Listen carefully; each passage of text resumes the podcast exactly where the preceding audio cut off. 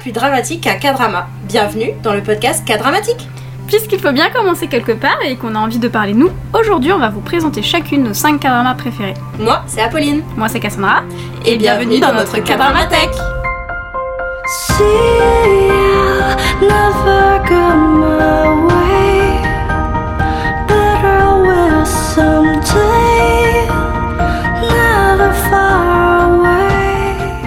Apolline, on va commencer par toi et tu vas nous parler du cinquième de ta liste de ton top 5. Bah du coup en fait moi j'ai un peu cheaté, on a cheaté un peu toutes les deux, on a triché. Euh, donc pour mon numéro 5 j'en ai deux. Donc j'ai Secret Garden et j'ai Cheese in the Trap. Donc Secret Garden, on va en- je vais pas vraiment m'a- m'appuyer dessus parce qu'on va en reparler plus tard. Mais je voudrais juste te dire pourquoi j'ai aimé. J'ai aimé parce que déjà de base c'est toi qui me l'as fait découvrir. Donc quand on était en coloc euh, ensemble il y, a, très longtemps pour la première fois. Et euh, bah, parce que j'ai trouvé ça vraiment drôle, j'ai beaucoup aimé les personnages, notamment le personnage d'Oscar qui pour moi reste un des personnages euh, vraiment pas légendaire mais presque des K-dramas pour moi qui est vraiment genre euh, mon tout premier personnage préféré dans un K-drama. Et j'ai aimé aussi parce que la musique était juste absolument géniale. L'OST est genre une des meilleures des, des K-dramas que j'ai vues euh, pour l'instant. Mais je vais m'arrêter là parce que sinon je pense que je continuerai pendant longtemps. Et je vais plutôt vous parler donc du coup de Cheese in the Trap. Donc Cheese in the Trap c'est un K-drama qui est sorti en 2016, qui fait 16 épisodes et euh, dont les acteurs sont Kim Go-eun, euh, Park Hae-jin, Lee Sang-kwang, que je prononce très mal, hein, je suis désolée, et euh, Seo Kang-joon.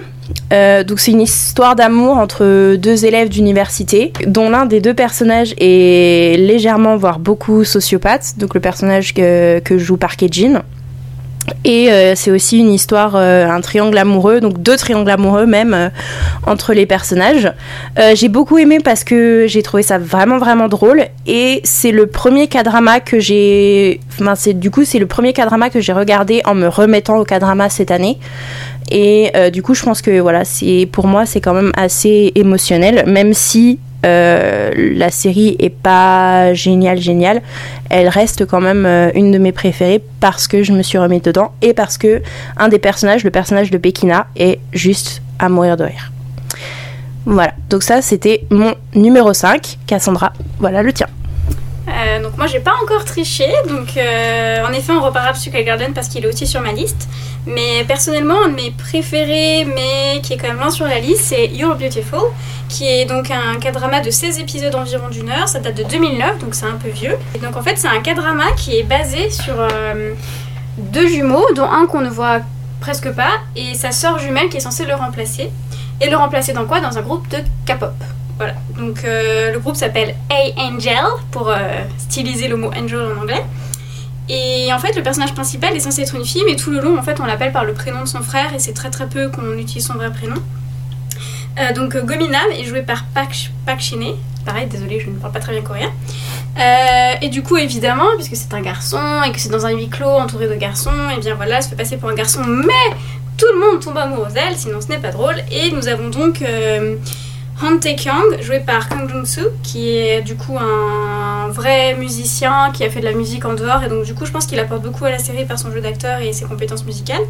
Et lui, il joue le typique arrogant, riche. euh, mais il y a une intrigue intéressante en fait avec une, euh, une histoire d'amour plutôt transgénérationnelle on va dire parce qu'il y avait déjà des histoires d'amour un peu bizarres entre la mère et son père à lui et euh, c'est intéressant sur certains points. Bon après il y a les personnages mignons, euh, la méchante un peu stéréotypée. euh. À noter aussi que ça a été adapté en J-drama, donc en série télévisée japonaise, et c'est plutôt rare dans ce sens-là qu'un K-drama soit adapté en J-drama. Euh, le, titre est, le titre pardon, est Ikemen Disney, ça date de 2011 et je l'avais vu et je trouvais justement que c'était très intéressant de voir une narration différente de la même histoire mais présentée avec d'autres moyens, puisqu'ils n'ont pas la même façon de raconter des histoires. Donc voilà, c'est un peu adolescent on va dire. Bah, pour continuer dans les, dans les K-dramas un peu adolescents, moi mon quatrième c'est un, c'est un de 2020, enfin plutôt un, web drama de 2020 qui s'appelle Where Your Eyes Linger. Donc c'est 8 épisodes de 10 à 15 minutes, c'est super court euh, et c'est super super mignon. Donc c'est une histoire d'amour entre deux garçons.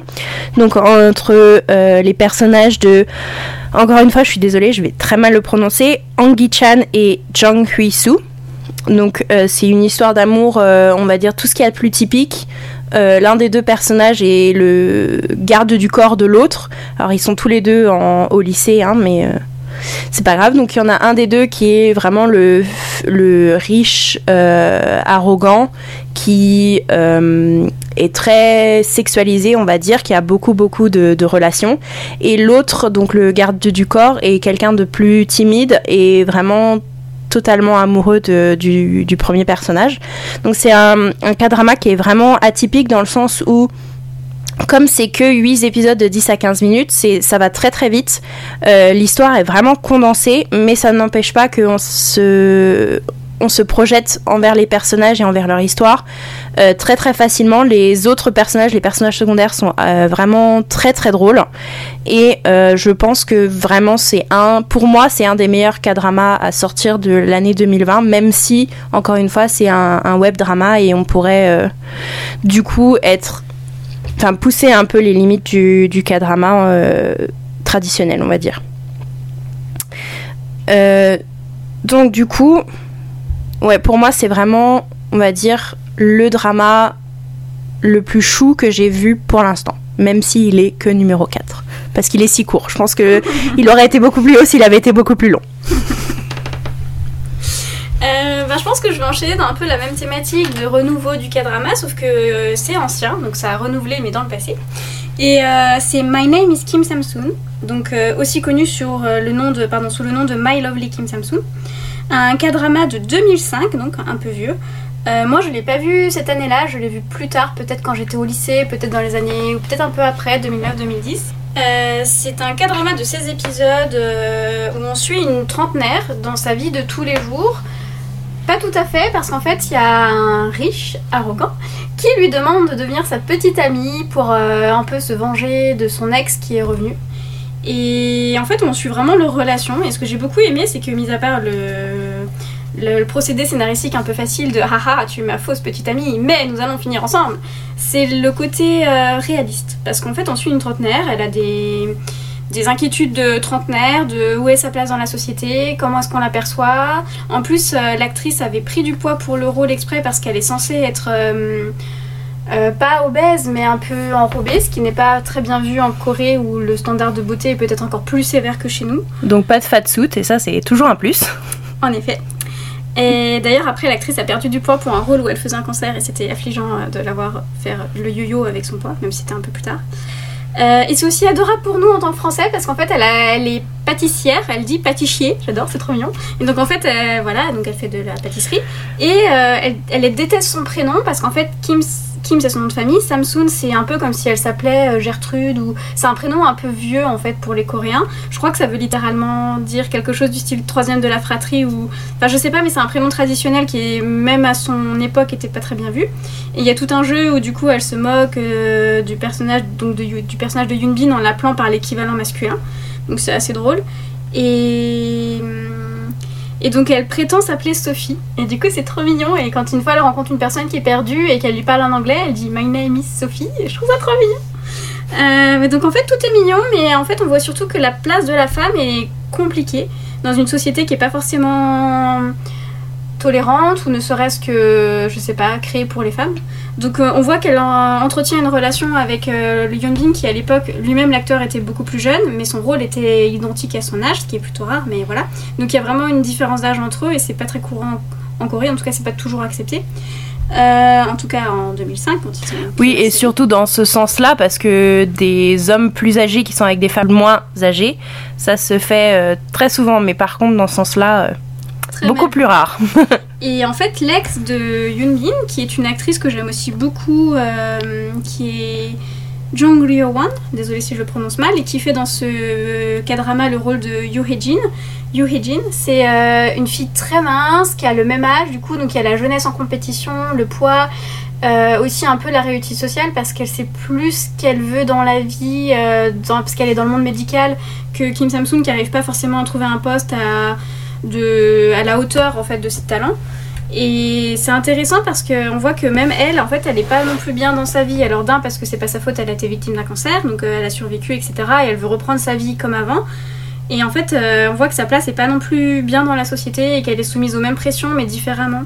Et du coup, c'était intéressant de, de voir en fait un cadrama féministe, même s'il approche pas la politique en tant que telle. C'est plutôt en fait des perceptions de, de, quotidien qu'on peut nous-mêmes ressentir, même si évidemment on vit pas en Corée, on n'est pas pâtissier, on n'est pas médecin, on n'a pas subi de cancer, mais euh, voilà, c'était quand même très intéressant.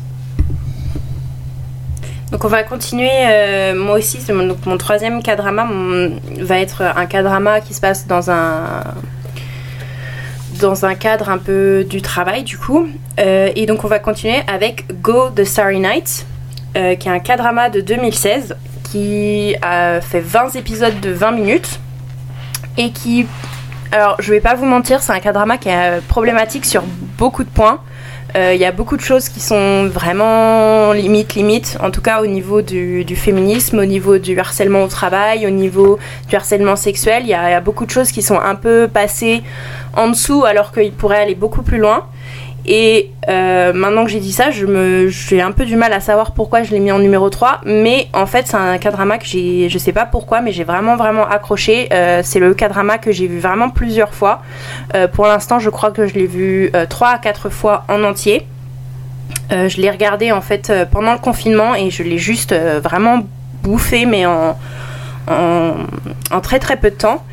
Et euh, j'aime beaucoup le, trio d'acteurs. Euh, donc il y a euh, Kwan Yuri qui est de Girls' Generation, que je savais pas du tout qui était dans Girls' Generation, mais qui était très bonne dans son rôle. Il y a l'acteur Kim Young-kwan, Kim Young Kwang, que j'aime beaucoup dans beaucoup beaucoup de choses. Qui, en plus, c'est très facile de l'apprécier. Cet acteur, il a une, il a une tête faite pour la comédie. En tout cas, pour moi, je trouve qu'il utilise vraiment bien sa, son visage. Et euh, il y a Lee Ji-hoon que j'avais vu euh, dans un autre cadrama dont le nom m'échappe, euh, Legends of the Blue Sea, euh, que j'avais beaucoup aimé dedans. Et donc dans ce cadrama, l'histoire c'est un triangle amoureux entre euh, donc ces trois acteurs dans le cadre de leur travail, donc ils sont tous les trois dans la publicité. Euh, Kim Young-kwan est le personnage euh, un peu, encore une fois, sociopathe, euh, très manipulateur, qui s'énerve très très facilement et qui est l'archétype du manager euh, vraiment horrible. Je pense que c'est un des thèmes que tu aimes beaucoup, les sociopathes et euh, Oui, oui, ça va revenir dans, ça va revenir euh, dans la série encore deux fois. Donc euh, pour ceux qui continuent à, euh, à écouter, vous allez voir que mon numéro 2, il y a des sociopathes et mon numéro 1, il y a des sociopathes. Hein. Euh, on voit pas du tout mes préférences dedans. Mais bon. Euh, donc du coup, on a aussi le personnage que, que, Li- que joue Lee Ji-hoon, qui est l'ex du coup de- du personnage principal féminin. Et euh, donc du coup voilà, elle doit choisir entre les deux et, euh, et voilà. Donc encore une fois, euh, il y a plein de petits trucs que je trouve problématiques. Peut-être qu'on reviendra dessus, peut-être pas, je sais pas, on verra. Mais en tout cas, pour moi, ça a vraiment vraiment marché. Euh, je trouve tous les personnages vraiment super intéressants, surtout les personnages euh, secondaires qui sont euh, pour certains vraiment à mourir de rire, notamment la, meilleure amie au travail qui est très très drôle. Eh bien, mon numéro 3 est comme pour toi une sorte de coup de cœur problématique où je sais pas vraiment où me tenir, mais en même temps, il a mérite sa place dans le top 5. Alors il mérite sa place pour toi. Moi je tiens à dire que j'ai détesté ce drama, je l'ai même pas fini. Donc, Donc, sans pour attendre, je vais vous présenter Itaewon Class. Alors, Itaewon Class, c'est le gros succès, le succès Netflix de, de 2020. Euh, Qu'est-ce qu'il y a spécifiquement dans ce cadrama En fait, c'est un cadrama classique de vengeance où il se passe quelque chose et le pauvre se venger du riche. Sauf que je trouvais que pour le genre, c'était assez. Ça renouvelait les codes, c'était beaucoup moins dramatique, on suivait beaucoup plus l'évolution euh, de. En fait, du côté business, en fait, puisque c'est une guerre de business où il y en a un qui veut surpasser l'autre, surpasser l'autre. Alors que souvent, dans les cadramas habituels, c'est juste à la fin, il y a une histoire de vote euh, dans les. euh, des actionnaires, et ça, se- ça se finit toujours comme ça en général, les cadramas. Mais là, c'est pas vraiment ça le souci, c'est vraiment comment l'entreprise euh, grandit, comment elle met en compétition, et ça parle de vraies notions en fait en Corée de, bah, de géographie de la ville, en fait, de, quartiers qui prennent de la valeur, qui en perdent. Du coup, il y avait un côté vraiment intéressant où on apprend en fait, euh, on apprend parce qu'on n'est pas coréenne, mais euh, voilà, donc ça mettait en place de vraies choses et pas des artifices magiques genre haha, mais moi j'ai convaincu Kim machin de voter pour toi au board et donc du coup c'est bon, tu as la présidence du groupe. Voilà, c'était pas du tout ça, c'était beaucoup plus complexe. D'un autre côté, ça aborde des sujets qu'on voit peu dans les K-dramas, tout ce qui est au rapport des questions LGBTQIA+, ou LGBTQ, je sais pas comment disent les Coréens. Euh, on voit une personne trans, euh, ça parle de racisme aussi, il y a un personnage qui est noir, donc c'est intéressant parce que euh, tout le monde s'attendrait à ce qu'il parle anglais, puisque voilà, tu es noir, tu es américain, et en fait non, lui il parle français. Donc euh, c'était intéressant, mais c'était limitant dans la façon où c'est pas forcément le racisme le plus représentatif que vivent les personnes qui vivent en Corée, dans le sens où évidemment il y a quelques personnes noires, il y a Mm. des étrangers maintenant de plus en plus qui viennent travailler dans la société, mais il y a aussi un- une immigration en fait des pays euh, d'Asie autour qui crée un racisme et celui-là je pense est un peu invisibilisé dans les K-dramas, peut-être moins dans les films, mais euh, voilà. Donc c'était très intéressant, mais en fait c'est comme si à chaque fois les sujets, comme la personne trans qui aurait été jouée par une, acteur cis- une actrice cis, ça limite un peu le... Genre on le fait, mais on va pas jusqu'au bout du problème. Donc ça parlait de beaucoup de sujets de société, c'était un peu renouvelant du côté euh, thriller, euh, va-t-il réussir sa vengeance, mais c'était pas transcendant en soi. Voilà, c'est mon avis d'Itaewon Class. Alors moi je voudrais juste continuer à dire euh, que Itaewon Class, euh, bon, encore une fois je suis d'accord avec Cassandra sur beaucoup de sujets, ça, ça apporte beaucoup je pense au, à tout ce qu'on voit des K-dramas et ça montre que du coup les K-dramas évoluent. Euh, et ça c'est toujours toujours toujours une bonne chose mais personnellement moi euh, Itaewon Class j'ai pas pu le finir parce que euh, le personnage principal euh, oui, donc qui est joué par euh, le- machin. Park Seo-joon, voilà. Euh, Park Seo-yoon joué par Park Seo-joon. voilà, ce personnage-là est vraiment, vraiment, pour moi, beaucoup trop naïf et beaucoup trop gentil dans tout ce qu'il fait. Même si, vers le milieu du drama, il commence à être un peu plus agressif dans ce qu'il fait.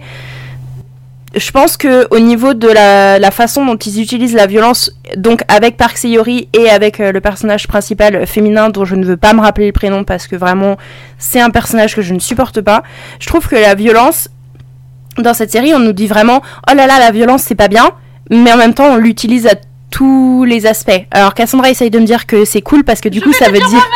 ok, donc je vais la laisser vous dire ce qu'elle en pense, mais moi ce que j'en pense personnellement de la violence, c'est que elle est vraiment trop présente et elle est présente vraiment très très mal. Euh, toutes les fois où le personnage euh, féminin tape quelqu'un, ou même euh, Park Seori commence à, à taper des gens sans vraiment savoir pourquoi, c'est juste on lui dit faut taper, il tape. Moi ça m'a énervé vraiment vraiment vraiment beaucoup. Et donc moi ce que j'ai plutôt aimé sur la violence c'est que bon clairement elle est omniprésente dans Itaewon Class que ce soit au niveau symbolique, euh, les riches, les pauvres, les combats, comment une grosse entreprise écrase les petites pour éviter la concurrence. Elle est aussi physique parce que des fois les personnages se battent, que ce soit pour euh, euh, pour sauver une fille qui aurait été agressée par un homme sinon. Voilà, donc il y a des choses, ça a l'air légitime dans le contexte. Après, il y a des violences euh, familiales, voilà, c'est très présent aussi. Et euh, du coup, j'aime beaucoup le côté arbitraire de la violence parce que dans la réalité, c'est ça. Mais euh, ce que j'aime aussi, c'est que je trouve que des fois, les K-dramas, ils idéalisent un peu la violence. Et je trouve que là, dans le regard de la caméra, c'est vraiment montré comme quelque chose de violent qui n'a pas de raison d'être violente. Qui est vraiment parce que quelqu'un veut dominer ou imposer à l'autre. Et je trouvais ça un peu sensible parce que la violence, elle est jamais en fait valorisée. Du côté de la vengeance, il y a ceux qui veulent vraiment s'attacher au café qu'il est en train de construire pour avoir un empire euh, Au pub, au au pub. pub. Au Dan pub Bam. qui- Dan Bam. Donc Dan Ban est le pub qui essaie de monter Seo-yoon pour monter en puissance, prendre de la valeur, créer des franchises, etc. pour euh, s'affronter contre le gros mastodonte euh, de Je crois qu'il s'appelle Janga Ko. Jangako, la- l'entreprise Janga compagnie. D'un côté, on a une violence symbolique de la société qui est réelle, etc., mise en scène, et elle est mise en scène plutôt sensiblement. D'un autre côté, il y a le côté violent physiquement, où euh, d'un côté, les violences familiales, elles sont représentées crûment, avec des scènes violentes, et des scènes aussi qui nous font comprendre que c'est pas normal, en fait, ces violences. Et je trouve que des fois, dans les cas on a un peu la tendance à croire que la violence dans la famille, c'est normal, parce qu'il faut éduquer l'enfant, il faut le corriger, euh, c'est comme ça, c'est comme ça qu'on fonctionne. Euh, Quelqu'un fait quelque chose de pas bien, on prend un balai, on le frappe et oh là là, c'est drôle. Donc c'est ce que j'ai moins aimé, le côté froid et brut de la violence qui Mm. était montré bien par la caméra, par les couleurs. Et moi je trouve que c'est pas mis en valeur et que même le personnage dont elle parle, euh, qui est, c'est vrai, assez insupportable. Moi je l'aime bien justement parce qu'elle ne répond pas aux critères d'habituel de, de l'héroïne. Euh, gentille, naïve, etc. Elle est juste, elle fait ce qu'elle veut et ce qu'elle veut des fois c'est n'importe quoi, donc elle fait n'importe quoi. Mais je trouve que à part un personnage qui l'idéalise mais qui en fait n'a pas vraiment envie d'être avec. Donc euh, en fait, Je pense qu'il aime bien l'aimer parce qu'il sait qu'il sera jamais avec elle et du coup ça le protège de son type de fantasme en fait. Euh, voilà, elle est jamais valorisée dans sa violence, c'est jamais ok en fait. Et Si, c'est ok, des fois. euh, pour avoir vu toute ta série, moi je pense, enfin, pas Non, le- la sentiment. toute première fois où vraiment elle est violente avec, euh, avec je crois que c'est une de ses camarades de, de classe qui l'a, je sais pas, qui a dû l'énerver. Et donc du coup, euh, la, mam- la mère vient la voir et du coup commence à l'insulter, etc., etc., et la frappe. Euh, et donc le personnage euh, principal féminin euh, est là, oh là là, je t'ai pris flagrant délit, j'ai filmé et tout. Et, et donc du coup je me suis dit, en fait si la scène s'était arrêtée là, ça aurait été vachement cool, mais le fait que... encore une fois, devant la caméra qui continue de fonctionner, le personnage féminin lui met une claque mais monumentale. J'étais là, mais en fait, pourquoi? Pourquoi, pourquoi cette claque? Elle est, elle sert à rien et on, on ne dit jamais dans la série, oh là là, c'est pas bien, t'aurais pas dû faire ça. Euh, clairement, on montre la violence de la mère, elle est horrible, mais on montre pas que sa violence à elle, elle est toute, enfin, elle est au- aussi horrible quoi. Et moi, je suis pas d'accord parce que du coup, le personnage qui était en charge de filmer, il est juste en train de dire, mais elle va pas bien, elle. Hein. Et en fait, c'est c'est- c'est pas dit. montré. c'est pas dit la violence. bien.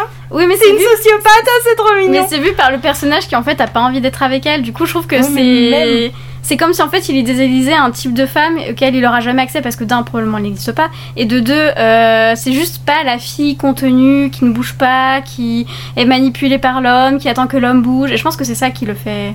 Mais. Donc on va s'arrêter là parce que je pense qu'on va, on va devoir, on va devoir faire euh, vraiment tout un épisode là-dessus parce que sinon je pense qu'on va continuer pendant longtemps. Euh, donc on va continuer avec mon numéro 2 qui pareil moi je pense que autant euh, IT One Class on aurait pu en parler des heures, moi c'est mon, de mon numéro 2 que je pourrais vraiment vraiment parler des heures parce que Je pourrais en parler avec toi même s'il n'est pas dans mon top 5. Euh, ouais, donc on l'a vu toutes les deux, c'est moi qui l'ai forcé à la regarder. C'est un drama Netflix qui est sorti en 2019 et qui s'appelle Strangers from Hell. Et vraiment, si vous avez une souscription Netflix, allez le voir parce que franchement, il a vraiment toute ma recommandation. Il est euh, absolument, absolument, absolument merveilleux euh, dans la cinématographie, dans l'histoire, dans les personnages, dans, dans tout en fait. Le, J'approuve c'est une histoire qui est vraiment violente pour le coup, qui est extrêmement violente. Euh, la violence physique, la violence mentale, euh, mais ça parle de violence euh, non seulement. donc ça, ça parle de, de, de tueurs en série, mais d'une façon où l'intérêt c'est pas de regarder comment le tueur en série va euh, échapper à la police. Le, but en fait de la série c'est de montrer comment une personne entre tous les guillemets du monde normale peut euh, tomber dans quelque chose d'extrêmement violent et euh, qu'est-ce qui fait que ça de que ça, vraiment ça pète un plomb que quelqu'un pète un plomb en fait. Et euh, moi j'ai beaucoup beaucoup aimé aussi pour les personnages donc euh, les personnages notamment donc que joue Im Shi-wan qui est le personnage principal qui franchement fait un taf de malade qui est vraiment vraiment vraiment génial. Mais on a également les personnages donc donc le personnage de, de Lee Dong-wook qui joue du coup on va dire le, gros méchant de la série et qui est juste vraiment très très bon dedans. Euh, mais on a euh, également le personnage de Songhwa, que je connais pas le nom de l'actrice, mais qui est un de mes personnages féminins préférés parce qu'elle est vraiment très bien écrite. Donc c'est la policière qui euh, est, on va dire, la seule à savoir qu'il y a un problème parce que tous ses autres collègues ne l'écoutent pas.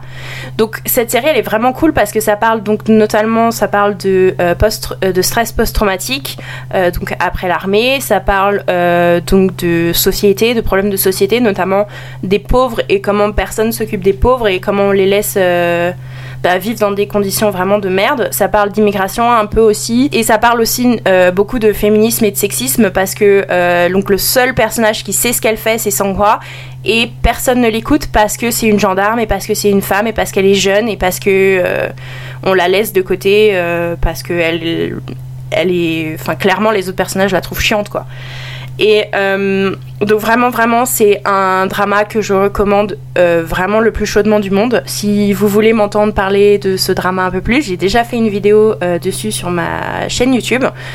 Donc je mettrai le lien quelque part je sais pas où mais on verra. Et parce que, voilà, moi aussi j'ai beaucoup apprécié ce drama, mais il n'est pas dans ma liste parce que j'ai vraiment aimé le voir, j'ai aimé l'analyser, etc. Mais euh, j'ai pas eu de coup de cœur parce que j'oserais jamais déjà le regarder seul, même si j'ai déjà vu une fois. Et par contre, il y a un thriller qui m'a beaucoup plu, qui est dans mon top 2, mais en concurrence avec une romance, parce que quand même, faut pas exagérer. Euh, donc je vais d'abord vous parler de Two Weeks, où en fait c'est un thriller de 16 épisodes qui date de 2013, ça commence un peu à dater, où en fait on a un personnage principal qui a toujours été un peu un petit gangster, mais vraiment le côté minable de la criminalité, euh, voilà, vraiment euh, ceux qui d'habitude dans les autres k se font taper avec euh, des barres euh, de bois en fait, c'est vraiment ce type-là. Il a eu une relation amoureuse avec une danseuse étoile, enfin une fille en tout cas qui était professeure de danse. Et elle est tombée enceinte, il ne le savait pas. On arrive des années plus tard et en fait elle lui dit voilà euh, ta fille je sais plus quel âge elle a 8 ans 10 ans euh, euh, et elle a besoin de moelle osseuse et la mère ne peut pas être donneuse parce qu'elle n'est pas compatible. Tous les gens autour d'elle ont été testés et personne n'est compatible. Donc il ne reste plus que lui donc elle va le voir à contre-coeur. Là il travaille chez un prêteur sur gage voilà c'est toujours un petit gangster minable. Et euh, son nouveau fiancé est un détective. Et donc évidemment euh, il va se retrouver impliqué dans une histoire. Et à cause de cette histoire il va devoir fuir. Et il a deux semaines où il doit à la fois fuir pour rester en vie pour la, la- le don de moelle osseuse et en même temps ne pas euh, être abîmé au niveau de sa santé parce que c'est important que son corps soit en bonne santé pour ce, cette opération épineuse. Voilà, donc c'est vraiment intéressant parce qu'en fait ça a l'air stéréotypé mais on voit en fait que l'homme qu'il est est pris dans un système euh, de valeurs masculines euh, dans lesquelles il n'arrive pas à s'intégrer. D'un côté, il y a les hommes bons, dominants, qui trouvent leur place, et lui, il est plutôt le petit côté raté, le petit côté faible, celui qui n'arrive pas à s'imposer. Et en fait, on... je trouve que tout ce drama, ça montre qu'en fait, c'est pas un système viable, la virilité, parce que du coup, ça laisse d'un côté ou de l'autre, et ça rend incompétent par rapport à la paternité, parce que en fait, il y avait plein de signes qui auraient pu lui dire que ça Bon, sa copine de l'époque était enceinte, mais lui, il était tellement pris dans ses histoires, dans son côté ouais, je suis l'homme, je vais la protéger pour ne pas qu'elle soit euh, attaquée par les méchants, etc. Euh, voilà, je vais l'écarter de ma vie pour la protéger. Et juste, c'est pas viable en fait. Et je trouve ça vraiment intéressant. Euh, et d'un autre côté, il y a une série complètement adorable qui n'a rien à voir, même a un petit psychopathe, mais bon, franchement, il est pas très bien écrit, euh, de 21 épisodes de 2013 à 2014, qui s'appelle My Love from the Stars, ou comme le dit Netflix, Mon amour venu des étoiles. Donc c'est un peu niais, mais en fait, c'est un alien qui arrive dans le passé, donc au XVIIe siècle, si je me trompe pas, euh, en Corée. Et euh, il s'adapte aux humains parce qu'en fait il est resté bloqué. Et en fait ce qu'il fait c'est qu'il attend que son équipage revienne et comme lui il ne vit pas pareil que les humains, bah en fait il a pas beaucoup vieilli quoi, il est assez stable. Et euh, donc il devient au 21e siècle Domin Dushi, qui est donc un enseignant à la fac, et il a pour élève une actrice qui clairement vient ici pour, euh, pour arrêter que les médias parlent d'elle en mal. Et euh, c'est Chang Sung-yi, donc jouée par Jun Ji-yeon. Qui est genre une des meilleures actrices des K-dramas, hein, on va, C'est ça. on va Et- pas se le cacher. Et c'est grâce à son personnage qui est bien écrit et à son jeu d'actrice que ce K-drama est juste incroyable. Donc il y a d'autres euh, il y a une autre actrice que j'aime dedans, mais c'est vraiment du coup un peu aussi un côté féministe parce qu'elle est actrice, elle est au sommet de sa gloire, mais en même temps elle a été recrutée quand elle était encore au collège ou au lycée, je ne sais plus, et elle a raté plein de choses dans sa scolarité, elle a jamais pu, s'éduquer, elle a été la seule à rapporter de l'argent dans sa famille, donc il y a tout ce côté où tout le monde compte sur elle, mais d'un autre côté on préfère ne pas compter sur elle, on profite de sa célébrité, du coup elle est isolée, du coup elle peut même pas sortir dans la rue parce qu'elle est tellement connue que voilà. Et euh, bah en fait elle s'est prise au jeu de la célébrité, mais sans jamais perdre son son sas. Enfin, en fait, elle est assez franche, elle est ironique, elle est. Quand elle sait pas quelque chose, elle le dit, mais du coup, elle fait plein d'erreurs parce qu'elle est accro aux réseaux sociaux comme tout le monde, mais il y a des mots qu'elle confond en fait parce que euh, pour nous, ça vient du latin, donc on comprendrait, mais pour elle, ça veut rien dire, donc euh, elle confond une molécule avec euh, une elle confond le propolis avec le propofol, et donc du coup, elle dit oh là là, je prends du propofol tous les jours, et c'est pas vraiment un produit que vous voudriez prendre tous les jours, donc du coup, tout le monde se moque d'elle, mais d'un côté, elle est là, elle dit bah oui, bah je savais pas, et alors, enfin, c'est pas grave, c'est qu'une erreur. Donc voilà, c'est c'est vraiment tout chou. Donc moi personnellement, My Love from the Star, c'est encore un de ces K-dramas que j'ai pas fini, mais euh, ce que je vais dire, c'est que j'ai beaucoup beaucoup aimé donc notamment le personnage féminin principal parce que l'actrice est géniale, donc comme euh, comme on l'a dit toutes les deux, euh, on est extrêmement fans. Et on a vraiment hâte, elle va revenir dans un, dans un K-drama dans pas longtemps. Et franchement, moi personnellement, j'attends que ça. et, Et donc euh, Cassandra, on n'a pas parlé, mais moi, une des, un des personnages que j'ai beaucoup aimé, c'est le personnage que joue Yuina, Oui, qui est voilà, qui est le- encore une fois une actrice que, que j'adore vraiment, vraiment, vraiment beaucoup. Euh, elle a joué donc, euh, donc dans deux de K-dramas que tu as choisi et deux des K-dramas que moi j'ai choisi. Donc, euh, tout à fait les mêmes. pas tout à fait les mêmes, mais on voit bien que du coup, elle fait partie de nos actrices. Top 5. voilà, de nos actrices de cœur.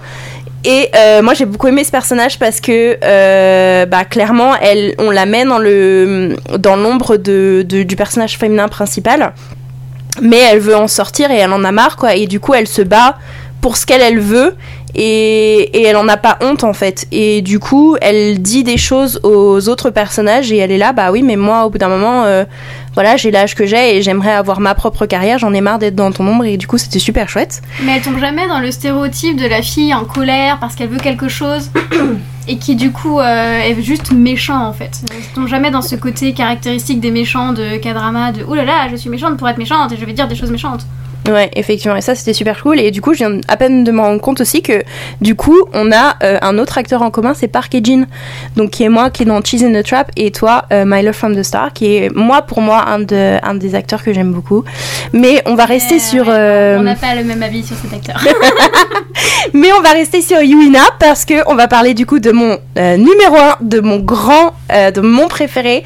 Je pense que je vais choquer personne en disant que mon préféré c'est Gobelin ou alors The Lonely and Great God, qui est, euh, je pense, un des meilleurs K-dramas euh, qui est sorti pour l'instant. Donc K-drama de 2016 qui a euh, 16 épisodes et 3 épisodes spéciaux donc où on suit euh, comment a été fait la série, euh, les acteurs et etc. Et euh, franchement cette série donc euh, les quatre euh, personnages principaux sont juste merveilleux. Les deux, on suit du coup deux histoires d'amour qui sont euh, super super chouettes. Elles sont super bien écrites. On est derrière tous les personnages. Euh, Il y a le méchant est vraiment génial. Il arrive un peu plus tard, donc du coup, on a vraiment le temps euh, de s'accrocher à plein de choses.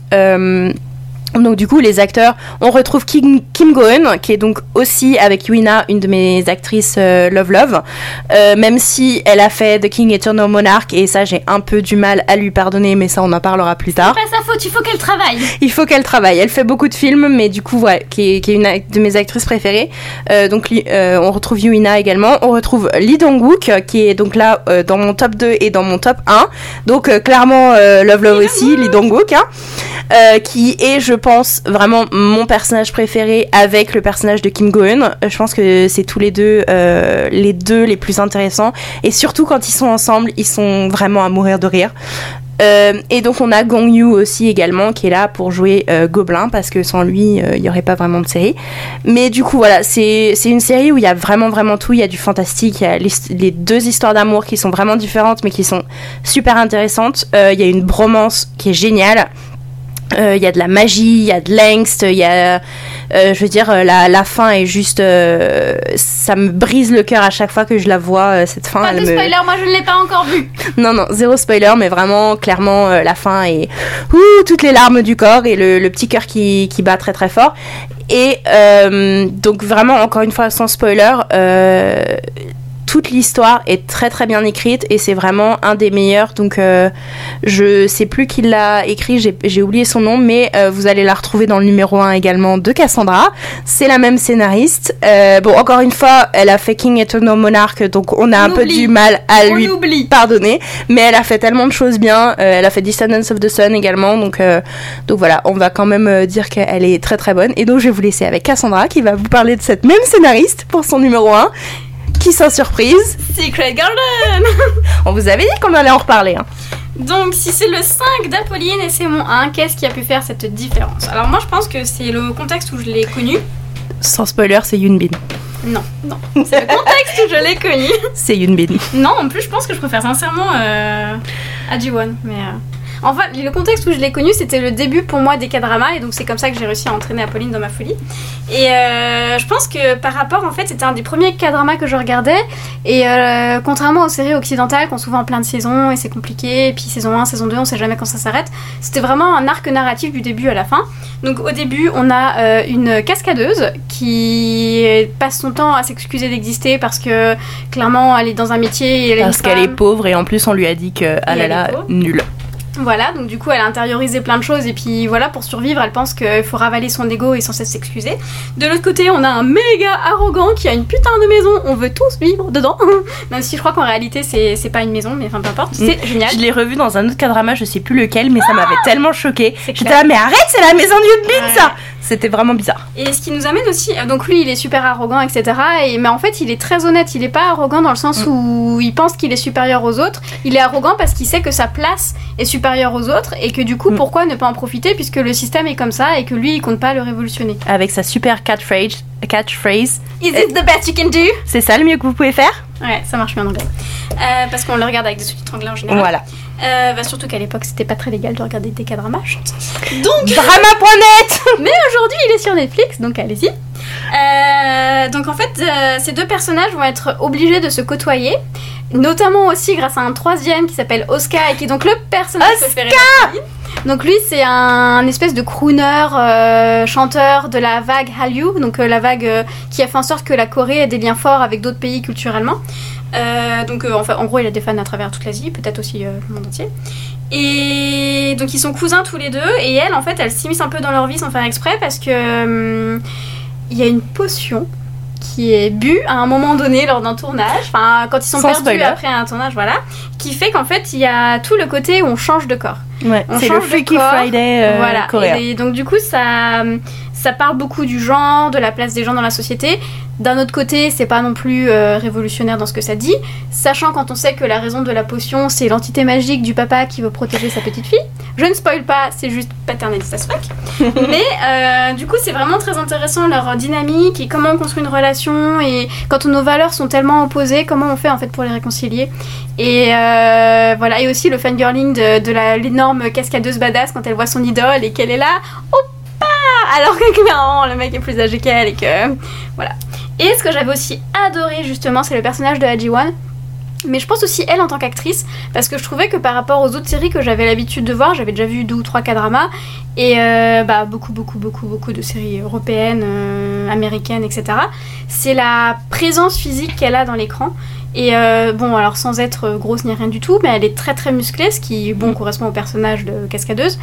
Et elle a un visage un peu rond. Elle avait des cheveux courts, donc c'était pas forcément Garçon, mais ça faisait ce personnage uniforme qui prenait Mhm. l'espace, qui, je trouvais qu'elle, est- ouais, je trouvais qu'elle avait une très bonne occupation. Mais elle l'espace. était pas moins féminine pour autant. C'est ça. Il n'y avait pas un, un compromis à faire entre euh, Mm. avoir des trucs de fille euh, parce qu'on a envie de se représenter comme ça et le fait d'avoir de la force et d'avoir des Mm. valeurs et, et de voilà d'être pauvre et de dire euh, c'est pas normal les difficultés et les inégalités. Et aussi il y a des personnages trop chauds comme Yuina en parallèle qui joue sa colocataire. D'ailleurs, euh, ça nous a beaucoup parlé parce qu'on aimait beaucoup leur relation de colocataire. Euh, bah, elle est juste trop chou, elle a une histoire chou et euh, voilà. Il y a beaucoup de personnages choux autour en fait qui sont Ouais. drôles, mais ils sont pas drôles dans le sens ridicule parce Tous les personnages secondaires sont vraiment vraiment chouettes. Et ils ont un vrai arc narratif en fait. Euh, je sais plus comment s'appelle l'acteur, mais qui est maintenant devenu extrêmement connu, qui joue le petit chanteur que Oscar Ah. essaye de recruter. Donc dans nos personnages préférés, il y a notamment évidemment les deux personnages principaux. D'un parce qu'il est vraiment super mignon et qu'il est trop chou et que bon il joue plutôt bien et que son rôle est intéressant. Deux la personnage principale parce que pareil euh, son rôle est intéressant, elle joue bien. Euh, Yuina parce que colocataire, euh, on pouvait un peu s'identifier et en plus son histoire est trop chou, elle est trop mignonne, elle joue vraiment bien. Euh, Les, les, ceux qui sont à la Action School aussi sont vraiment vraiment cool. tous les, tous les de amis. ouais, tous les amis du coup de. Euh, De Gilhaim. Voilà, de principal. sont vraiment vraiment super chouettes. Et notamment le directeur, en fait, qui a un peu ce côté paternaliste aussi, parce qu'il est amoureux d'une fille plus jeune que lui, qui est en position de faiblesse parce que bah elle est sous sa enfin voilà, elle Mhm. travaille pour lui, et euh, en même temps il lui donne des responsabilités, il l'a beaucoup aidé, etc. Et du coup il est dans ce, ce truc ambigu où il sait pas trop s'il est son père ou son amoureux, et en même temps comme il n'y a pas d'amour en retour, euh, enfin en tout cas il y a de l'affection, mais il n'y a pas le côté euh, amour romantique, ça le laisse dans une situation un peu étrange. Oui, et en plus, je pense que moi personnellement, j'avais beaucoup aimé ce personnage à cause d'une scène en particulier où euh, le personnage féminin euh, secondaire, donc qui est le love interest de Oscar, euh, arrive et essaye de lui faire parler anglais et elle, elle a vraiment un très mauvais anglais. Elle galère vraiment et lui, il, il lui sort un truc en anglais, mais voilà, comme ça, parfait. Et je pense que cette scène, elle m'avait tellement plu que moi, du coup, le directeur, c'était devenu, enfin le director, c'était devenu un de mes préférés. Mais on, donc on a aussi le personnage de Lee Jong-suk qui est maintenant devenu la star qu'on qu'on connaît tous, qui a joué dans énormément, énormément, énormément de choses et qui du coup jouait euh, le petit chanteur. euh, Qui refusait que Oscar l'aide à devenir célèbre. Ouais. Et qui du coup aussi, je pense, euh, un des personnages. LGBTQ. Ouais, un des premiers personnages LGBTQ qu'on a vu dans les K-dramas, donc ça c'était vraiment vraiment chouette. Mais après, Surtout que- pareil, assez secondaire, parce qu'en fait, à un moment donné, il explique à Oscar que ça va pas être possible parce qu'il sait très bien que, comme il est lui, c'est pas ce qui est accepté par euh, les grands médias et que si jamais, euh, voilà, il vient à travailler avec lui alors que lui est gay, peut-être que ça va ternir son image et que de toute façon, il est pas intéressé par sa musique. Mais euh, ça va pas plus loin, en fait, on le voit pas euh, s'exprimer, en fait, c'est juste dit, voilà, moi j'aime les hommes. Oui, Même et le du mot coup, gay n'est pas prononcé, je crois. en si si, il Par le lui dit. Non, par les autres. Lui, je crois qu'il le dit pas. Non, il dit, je crois que j'aime. Il, il me semble qu'il dit j'aime les hommes. Mais du coup, c'est chouette aussi parce que du coup, le, il a pas une euh, storyline euh, exprès LGBT quoi. C'est vraiment, en fait, c'est une partie juste- normale de son truc, en, de fin de sa vie. C'est juste, euh, c'est comme ça quoi. personnages qu'on voit en fond, c'est le seul finalement qui a pas de vraie histoire à part euh, refuser Oscar et finalement travailler avec Oscar. Mm. Donc, euh, un peu sous-utilisé quand même ce grand acteur. Ouais, mais c'était pas un grand acteur à cette époque-là. C'était encore un bébé. Un petit acteur. Donc voilà, Euh, donc ça c'était notre top 5. On a on était censé quand même pas parler au- aussi longtemps mais euh, on est bah c'est pas notre top 5 pour rien hein, je veux dire euh, On a beaucoup de choses à en dire. voilà. Euh, donc du coup euh, bah écoutez en commentaire on aimerait bien savoir les vôtres de de K-drama préférés. Est-ce que vous en avez en commun avec nous? Est-ce que vous en avez à nous recommander? Qui, qui pourrait vous critiquez notre interprétation d'Itaewon Class? Est-ce que vous critiquez notre top 5 parce que ça se peut aussi même si on n'a pas vraiment envie de l'entendre parce que c'est nos chouchous. Mais euh, donc voilà, donc on aimerait savoir un peu qu'est-ce que vous en avez pensé. Et du coup, après, on vous dit à la prochaine fois. Donc, euh, pour le prochain épisode, on a décidé qu'on allait parler des K-dramas qu'on n'a jamais réussi à finir, Et ça tombe bien, on a encore plein de choses à dire. notamment sur les One Class. Thank